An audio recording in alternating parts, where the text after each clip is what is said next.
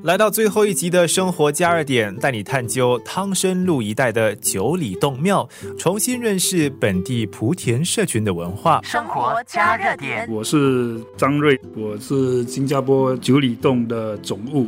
九里洞是在一九三八年开始的，我们搬了好几个地方，然后是在迪瓦利若那边也是好多年。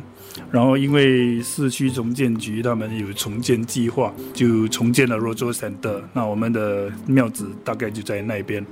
然后就在一九七九年，我们就搬过来汤森路这边。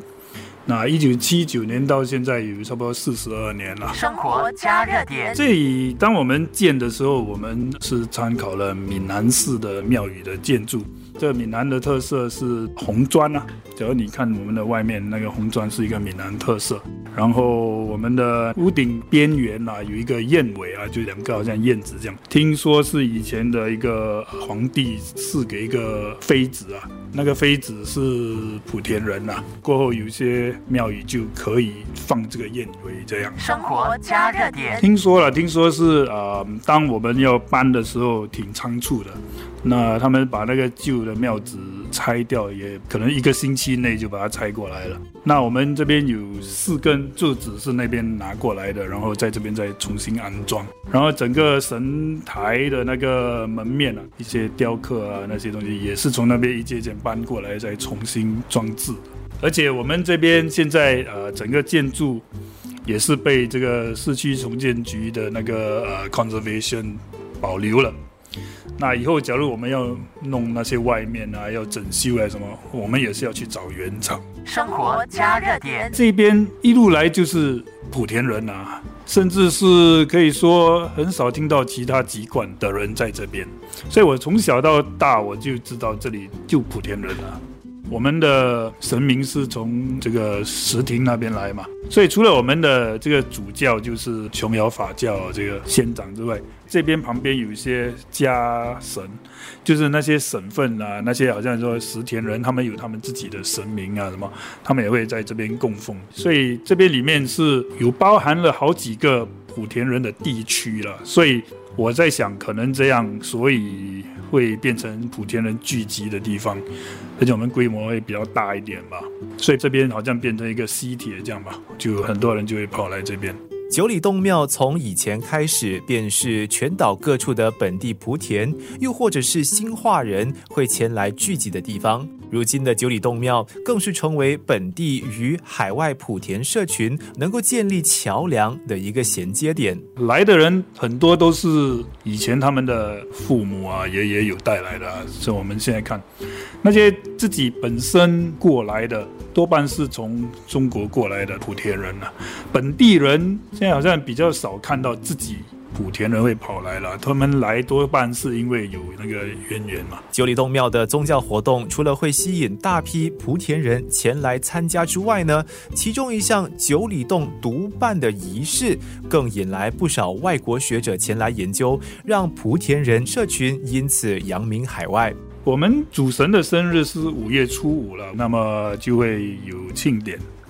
那其他的大日子就是元宵，更重要的是有一个十年一次的逢甲普渡啊。就是因为那个以前日本时期死了很多人嘛，当日本人投降的时候，那我们的先师就只是说做一个普渡了，所以应该第一个是一九四四年吧，哦，那逢甲就每十年一次了，下来一次就会是二零二四年了。生活加热点，这个应该是世界有名的啦，因为到时会有很多各国的学者来，听说日本的学者啊资料啊比我们还全呢。大致说，他是佛跟道一起做的啊，而且是用那个戏剧大戏啊，木莲救母的大戏嘛，来超度，还是把那些魂从那个阴间吧挑出来这样啦，所以它有一些连接了，就是。结合戏台跟下面这些仪式，所以就会吸引挺多人来的。那时候，嗯，这次代表九里洞庙受访的也有该庙的主席郑义昌先生。相信他分享小时候跟着祖母到庙里头观看逢甲大普渡的点滴，也是不少本地莆田人的共同回忆。逢甲，我记得那年我中一吧，九四年的逢甲。我的祖母就一直跟我说这个逢甲的意义，这样我就在这里。那时候应该是国庆日假期还是怎么样，我就在这里待了三天，就看了那些戏。祖母就一直叮咛我，呃，跟我说那个帆立起来，呃，很阴的，千万不要去。可是身为一个小男生，非常好奇嘛，祖母说不可以做，就偏偏要走过去看一下。看了那个戏，看木莲在台上怎么挑，的确是不容易。然后看到大学的论文，更加了解庙宇，更加了解我们为什么要做逢甲大普渡的意思。主要就是说要布施了。